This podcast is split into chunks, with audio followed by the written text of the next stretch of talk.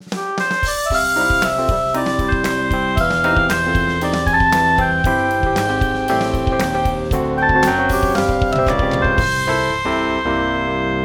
菲混搭茶坊，大家好，你现在收听的是苏菲混搭茶坊。Welcome to Sophie's Fusion Tea House. This is Sophie. 相信最近很多父母都很开心，不论你是住在美国还是台湾，因为小朋友上学去了，暑假终于结束了。不论小孩跟爸妈的感情有多好，黏在一起一整个暑假，也是该时候让小朋友离开家，到学校去上上课，学点东西。相信很多家长应该都有松了一口气，蛮开心的感觉，对不对啊？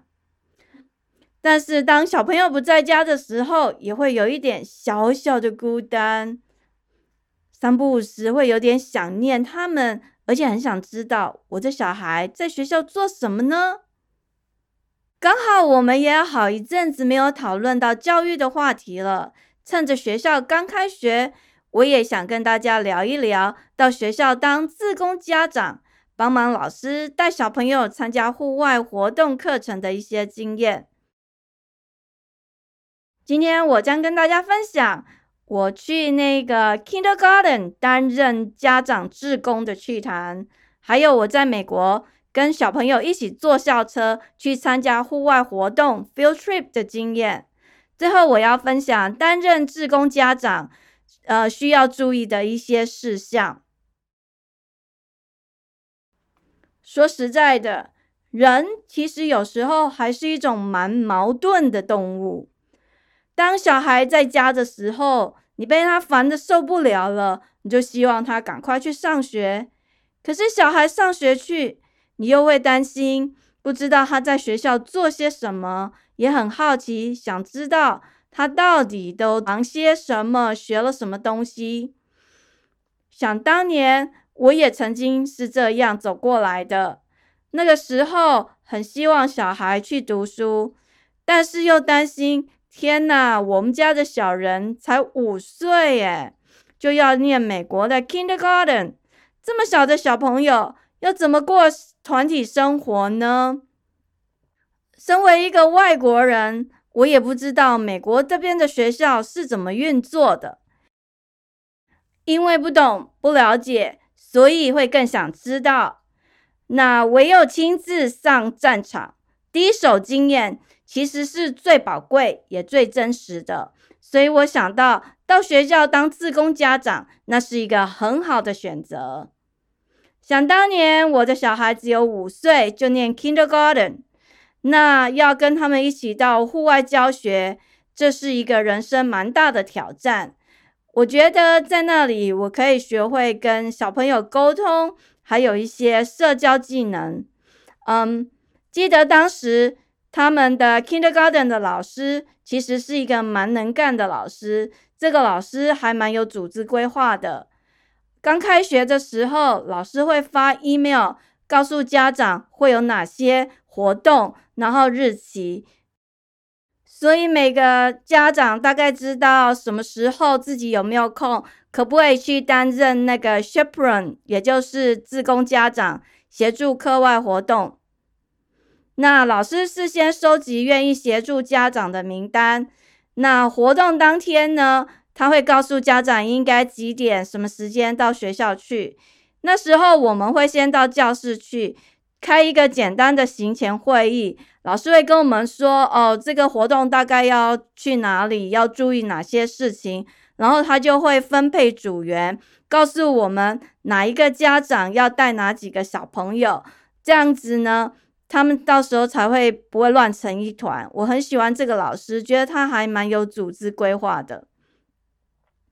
那一般来说，老师自己他会带那些比较调皮、比较不容易呃带的小孩。然后出发之前，老师还会让家长跟学生先认识一下，然后顺便请他们帮忙检查当天要带的午餐是不是有带齐。因为有一些小孩，他们是吃学校的营养午餐免费的，可是，在那个户外教学，也就是 field trip 当天，就没有办法吃免费的营养午餐。通常老师都是会跟家长说，请他们要让小孩自己带。不过有一些人可能会忘记，所以在出发前要先做检查。如果确定有些小朋友没有带食物的话，可能就要先从学校这边拿，先处理。把这些该做的事处理好之后呢，我们就要搭车去那个目的地。学校的学生是会搭校车，那家长来说一般都是开车，或者老师他会现场请家长问说有没有人愿意那个 carpool，就是搭便车，然后几个人合作一台。对于我这个外地人来说，人生地不熟，所以一开始我都是很积极的要搭便车，因为我很怕迷路。然后我想说，这样其实也蛮省油，而且蛮环保的。最重要的就是在这个搭便车的过程中，你可以跟一些家长聊天，然后认识他们，也了解到美国人他们做事或者是一些风土民情之类的。当然，最重要的就是可以建立一定的社会网络。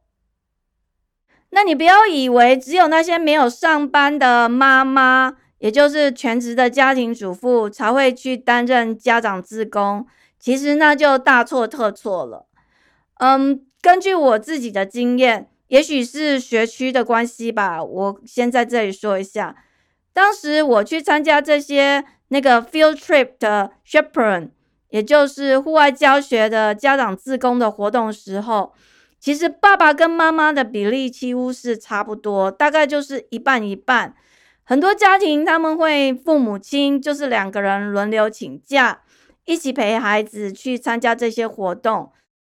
对于一些人，因为工作很难请假，可是他们又不希望错过小孩的童年，他们可能就是会请那爷爷奶奶代替父母亲出席。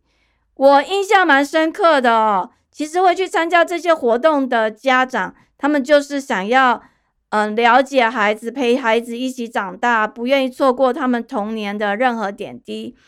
像其中有一个家长，他自己是小学老师，那他教书的学区跟我们学校是不一样的，所以他每一个学期至少会有一两次，他会特地请假，然后来出席这个活动，所以我觉得还蛮难得的。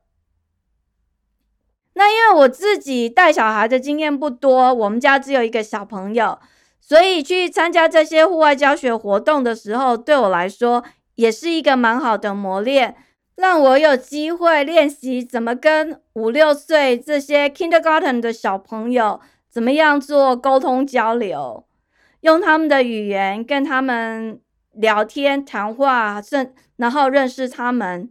那每个小朋友都是来自不同的家庭。那个年纪的小孩真的是天真无邪，然后讲话非常的直接。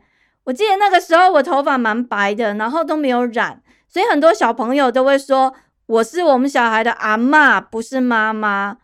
我个人不会很在意啦，但是我小孩听了其实蛮生气的。然后他有时候回家会跟我讲，不过我就觉得这些小朋友其实也蛮直接的，他们就是看你的那个表面嘛。你怎么样？他们就是表现出应该要怎么跟这一类的人相处，其实也是一种经验，也没有什么好生气的。那还有，因为我是外国人，所以有些小朋友他们跟我讲话的时候，就会露出那种很疑惑的表情，好像听不懂我在讲的英文。嗯，有时候如果你太那个玻璃心，你就会觉得说，哇，是不是我讲话的那个 accent 腔调太强烈了？所以让他们听不懂，其实不用太玻璃心哦。你想一想，即使大家跟你一样是使用中文是母语的小孩，他们讲很多童言童语，大人也听不懂。所以你换这个角度想的时候，就不会太伤心了。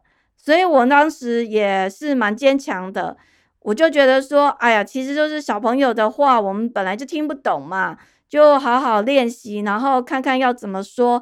然后让他听得懂，我也听得懂，其实那就是一个很好的语言学习机会跟经验。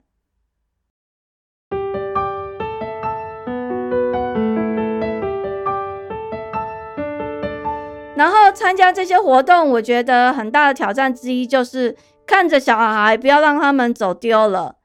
有时候家长人数比较少的时候，一次要帮忙照顾四五个小孩，虽然看起来不太多，但是如果是去户外的话，就比较累，因为很多小朋友就会跑来跑去，有时候一转眼，kindergarten 的小孩就是幼儿园嘛，只有五六岁啊，就不见了。你也不知道他跑哪里去。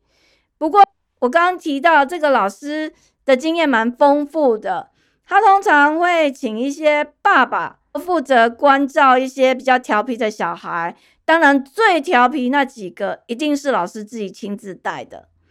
有一些比较不乖的小男孩，他们遇到那个爸爸自宫，就忽然间变得比较听话。我在想，可能是因为这些人看起来比较高嘛。然后你跟他讲话还要抬头，就好像有一点权威感，所以小孩就比较呃尊敬一点，或者是小孩比较乖。那像我就不一样，我个子比较小，然后站在一堆小孩子里面，其实没有比他们高很多。你们知道美国的小孩都吃的蛮营养的哈，所以有的其实，诶，虽然只有五六岁，也长得蛮壮的。所以那些调皮的小朋友更不会听我的话啦。不过老师也很识趣，他从来不会分配给我这些人。我也很庆幸，嗯，不用跟这些小魔头打交道。那讲到户外教学，参观的地方其实类型很多，当然都是跟教材有关嘛。如果是去那些 nature center，像是自然科学的这个户外区域。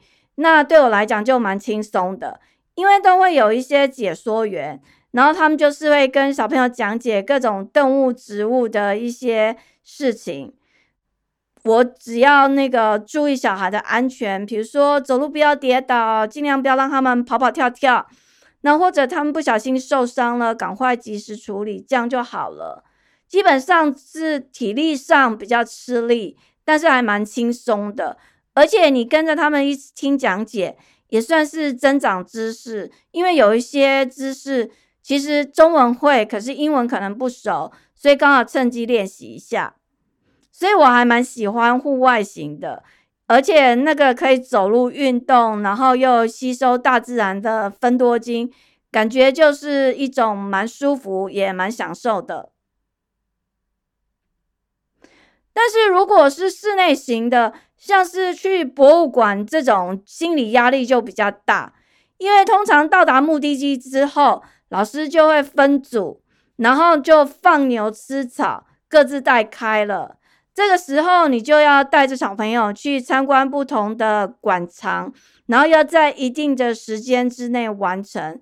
而且有时候地方很大，像是博物馆之类的，你也要确保小朋友没有走丢。或者他们没有乱摸东西啊，把这些馆藏弄坏。后来因为我经验比较丰富，也认识一些家长，所以我们大家就会那个凑团呐，不是买东西哦，就是有时候是两三组队，然后凑在一起。所以那个妈妈或爸爸，通常我都是跟妈妈凑在一起，就是有人顾前，有人顾后。然后大家可以互相照顾，然后彼此支援，我就觉得蛮好的。而且在这个过程中，你也可以了解不同的家庭，这些父母亲他们的一些个性啊、为人处事、他们的教育观。那最好的当然就是以后有机会可以跟这些家庭交流，然后小朋友他们可以，比如说约出来 play day。我觉得这是一个蛮好的那个社交经验。另外，有一些家长他们会带那个弟弟妹妹一起，通常他们都是事先有征求老师的同意。毕竟有些人他们家里还有小的，总不能把小的放在家里，然后自己跑去当义工，这样也太过火了一点。那有一些场地。老师是没有意见的，而且他还会鼓励说：“嗯，欢迎家长一起带小朋友来。”那我个人的观察是，嗯，有家长一起去的时候，那个小孩通常他特别开心，因为有家人陪在身边嘛，然后他随时有需要，他们的亲人就在旁边照顾，而且结束的时候也不用再回学校，爸爸妈妈就可以直接开车送他们回去，就会有一种特权的感觉啦。然后小朋友开心，当然当然也有成就感，因为毕竟可以帮忙那个学校老师做一点事情，然后还认识家长，又可以做运动。或者免费参观一些博物馆，我觉得真是一举数得，对家长或老师还有小孩都是多赢的局面。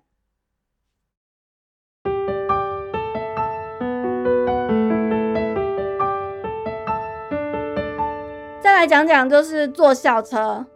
嗯，因为我们家离学校很近，所以没有办法坐校车。平常我小孩上学都是走路，或者。我会开车带他去，当然下雪天的话或下雨，一定就是开车。不过也都是几分钟的车程，所以我小孩他很羡慕那些坐校车的孩子。他唯一能坐校车的机会就是参加那个 field trip 户外教学，所以只要有那个 field trip，他都非常高兴，因为可以坐校车。然后像我这个土包子妈妈也是哦。我在美国没有坐过校车，所以也就很渴望想要跟小朋友一起坐校车。那刚开始跟老师不太熟，都是跟其他家长一起开车或是搭便车。后来打听了一下才知道，哦，其实老师他也需要一两个家长一起搭校车，可以在车上帮忙照顾小孩、维持秩序之类的。我知道这个小道消息之后，就非常的兴奋，然后跟我先生讲说，哇！将来有机会，我也要跟他们一起坐校车，take the school bus to field trips。我先生觉得我应该是疯了，因为全美国的人，大家应该都不想跟小孩一起搭校车，只有我这个外国来的土包子，实在太怂了，完全不知道状况哦，居然会想要坐校车，诶他一直苦劝我啦，跟我说不要坐校车，还是开车比较好。而且他还跟我说：“你做了，你就会后悔。”但是对我来说，我没有这个经验，我就很想知道。毕竟我想知道我小孩在车上都在干嘛嘛。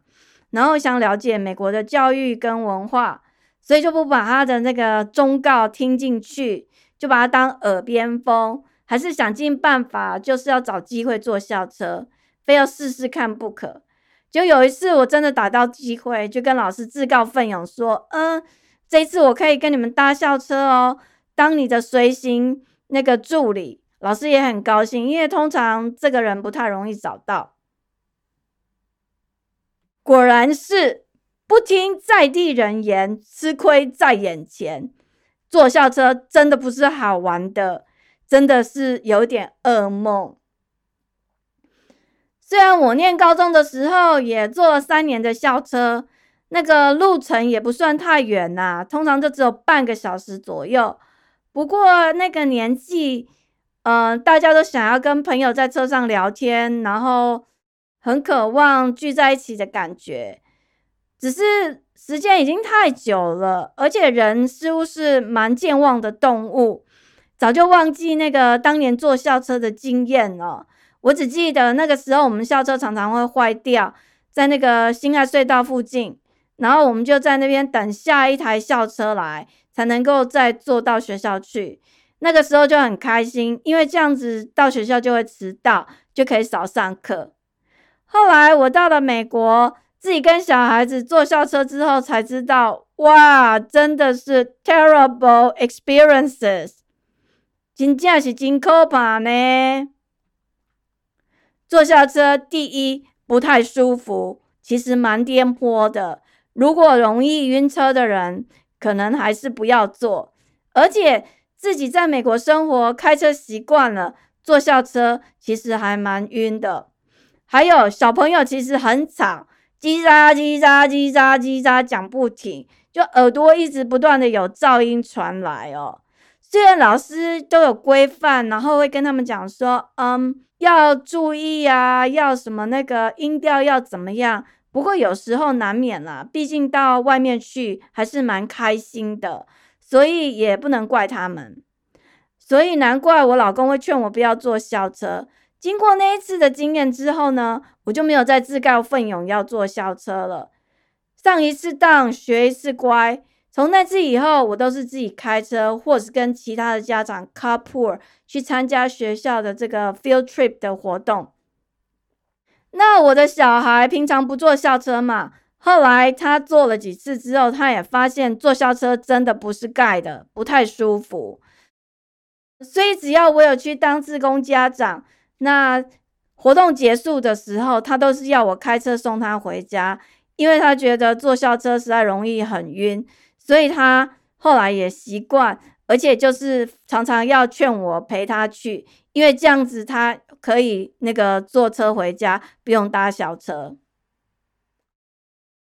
讲到这个小孩年纪小的时候呢。他们其实还蛮喜欢家长跟他们一起去参加这些 field trip，有爸爸妈妈在身边，感觉就是好像有特权。其实也不是啦，就是走不动啦，或是肚子饿了，旁边有一个人可以在那里撒撒娇，你知道吗？有一年我们去那个动物园，哦，那里真的很大，而且那一天很热。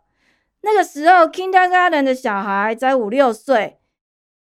花半天的时间在动物园走来走去，其实真的蛮辛苦的。那其实像我们这种大人，有些都招架不住，更别说那些小孩了。那有一些只有五岁多而已。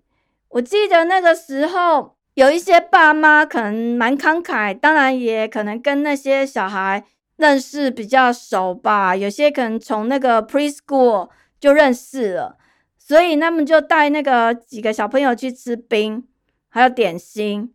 然后想想这样的机会其实蛮难得的，呃，走累了还可以去休息吃点心，然后可以解解馋。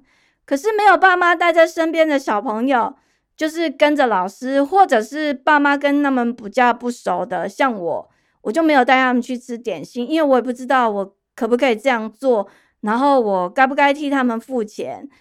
嗯，其他人当然也有替别人掏腰包，可是因为因为跟他们不熟，所以不知道怎么办哦。然后所以他们就只能那个看其他人在吃东西，然后有点流口水的感觉。所以那一次我就想到一个点子，既然那么热，那干脆就去夜行馆晃久一点好了。因为在室内待嘛，有冷气就不会太热，这样可以稍微避暑，也解决一下问题。想不到走进去之后，我就有点后悔。天哪，夜行馆呢，就是乌漆嘛黑嘛。我刚才真的是没有考虑太清楚。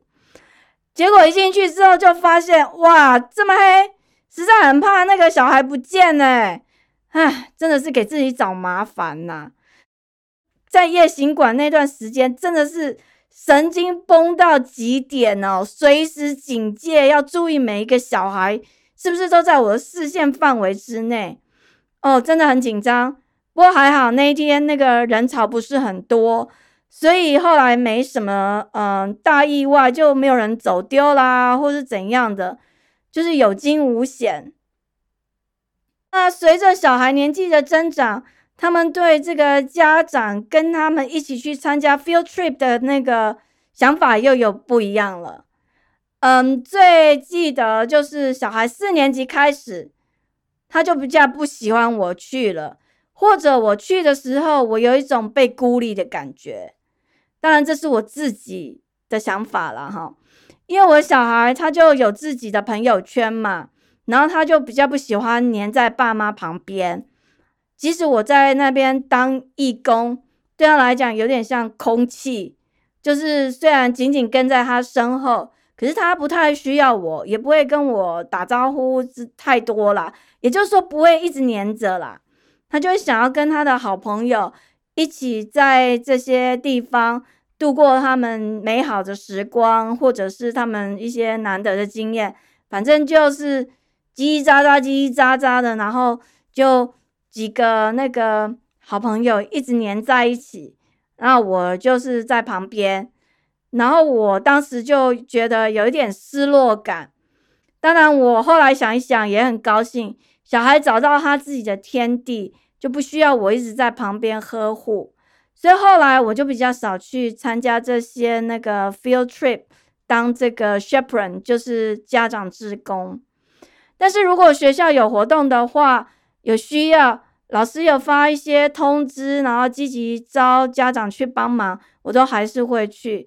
毕竟作为一个外国人，我想要多多了解美国的教育文化，还有我也很希望知道小孩的学习成长环境。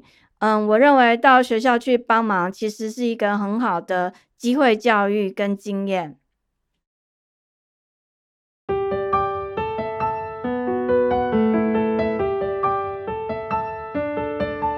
再来，想跟大家聊一聊担任这个自工家长，呃，所需要注意的一些事情哦。我在中西部待过不同的州。那也跟朋友分享了他们到学校当自工家长的一些经验，每一个州、每一个区都不一样。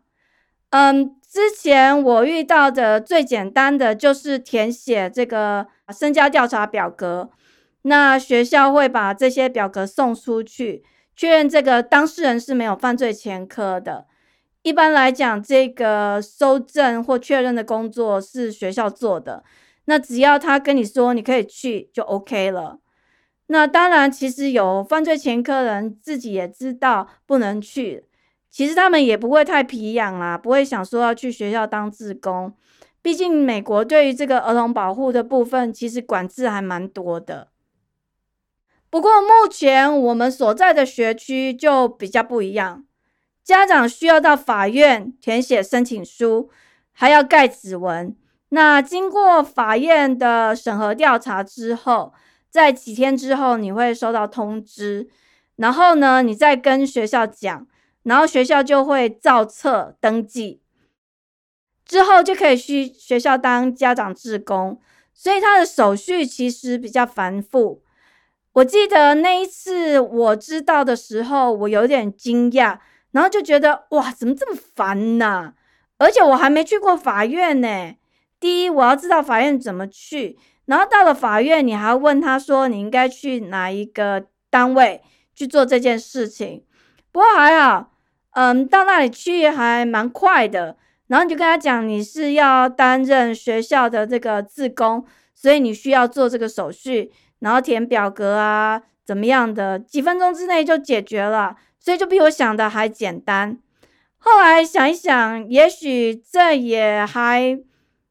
不会太糟糕啦，毕竟如果真的有诚意想要去学校帮忙的人，他们不会介意，就是特别花一个半个小时嘛，你开车然后在家前后的这些手续的时间去做这件事情。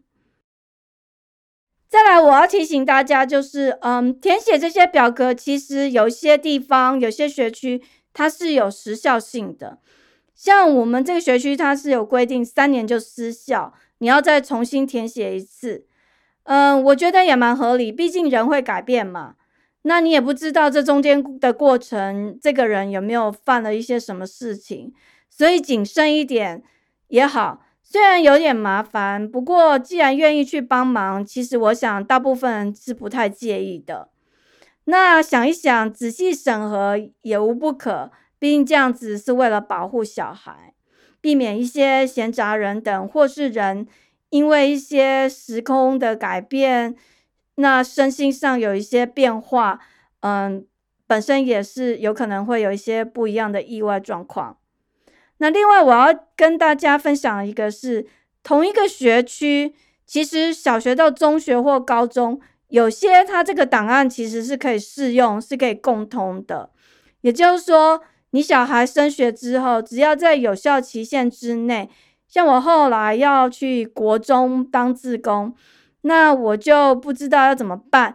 结果那个他们学校的秘书就跟我问说，我之前有没有做过这个表格填写？我跟他说有，他就告诉我说，请我回去小学跟那个秘书要资料。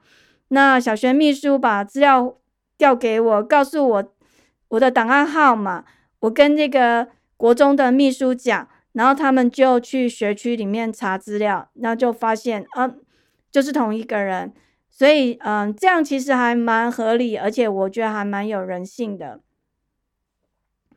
最后，我想要跟大家讲一下，就是说美国人跟他们小朋友之间，其实你去做这个家长自宫的时候，要很注意，可能不要太多肢体上的接触，因为他们对性骚扰的部分其实是蛮小心的。那除非这个小孩他可能有一些肢体障碍上的需求，要不然其实即使是老师，像我刚刚讲的，kindergarten 已经五六岁了，老师他也是不会帮你的小孩把屎把尿的，所以这一点请你要特别注意。那如果你小孩年纪还小，还没有读书，可能自己也要训练他们独立这个部分。那最后就要讲到吃的部分，我刚刚提到去动物园。为什么我没有呃买东西请小朋友吃？其实天气热，请他们吃点冰也无所谓。但是在美国，很多小孩其实会有食物过敏的问题，最常见的当然就是花生。有些小朋友是不能吃，有的是闻到就不行哦。所以这其实还蛮严重的。所以像花生、坚果类之类的。嗯，一般学校老师他都会注明，也会特别提醒家班上有没有这一类的儿童。那所以到户外教学的话，像带零食点心，我们都是建议不要随便给别人吃，因为你虽然是好意，可是你真的不知道他是不是会过敏。那我在这里跟大家讲一下哈，就像之前我们有朋友那个。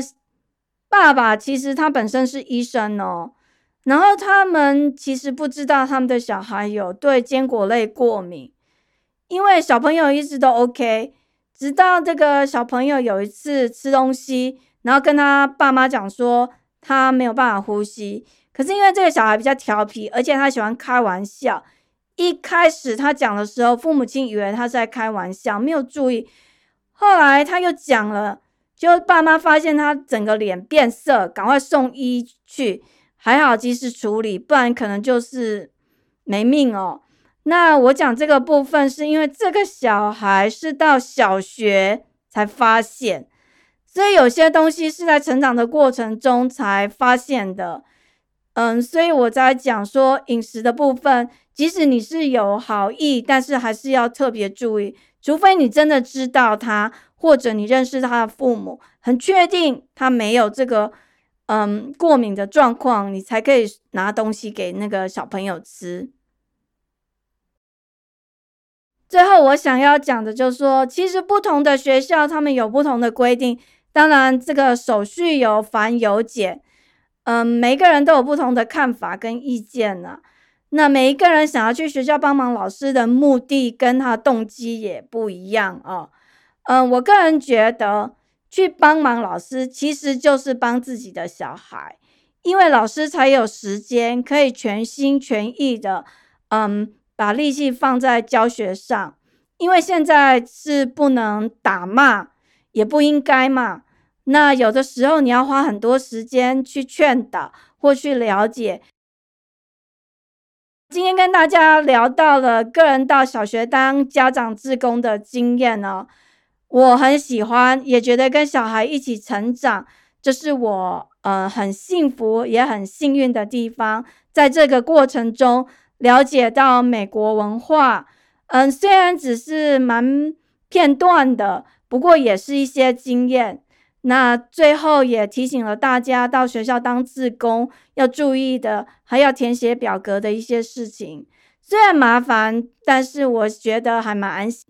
毕竟知道哪个人进出你孩子的学校，其实还蛮重要的。时间过得很快，我们的节目又到了尾声。感谢你的收听，希望你喜欢今天的内容。